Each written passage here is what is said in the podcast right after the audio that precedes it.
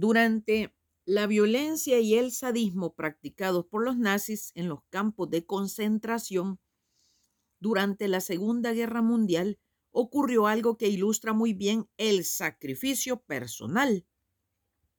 El día 17 de febrero de 1941, Maximilian Kolbe, un polaco, fue encarcelado en Auschwitz por la policía secreta alemana. Un día a fines de julio del mismo año, la guardia del campamento descubrió que se había escapado uno de los prisioneros. Para evitar que se repitiera tal cosa por parte de los demás prisioneros, los nazis tenían la costumbre de matar a 10 hombres por cada individuo que se escapaba. Los escogían al azar.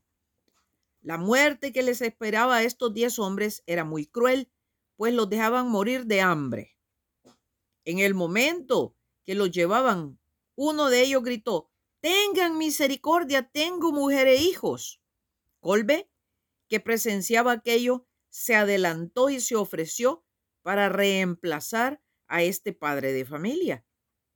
Se fue Colbe con los otros nueve hombres a la casita donde tenían que sufrir de hambre hasta que le llegara la muerte. Estando allí, juntos Colbe fue quien más consolaba y fortificaba a los demás. Aguantó el hambre por dos semanas cuando por fin le pusieron una inyección letal. Murió el 14 de agosto.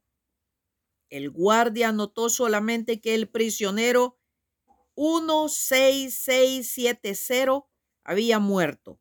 Sin embargo, el hombre por quien él había hecho el sacrificio se acuerda muy bien. Cada año, el día 14 de agosto, se lo pasa en meditación recordando a ese amigo que dio la vida por él. Ojo, y usted recuerda a Cristo que punió por usted. Bendiciones.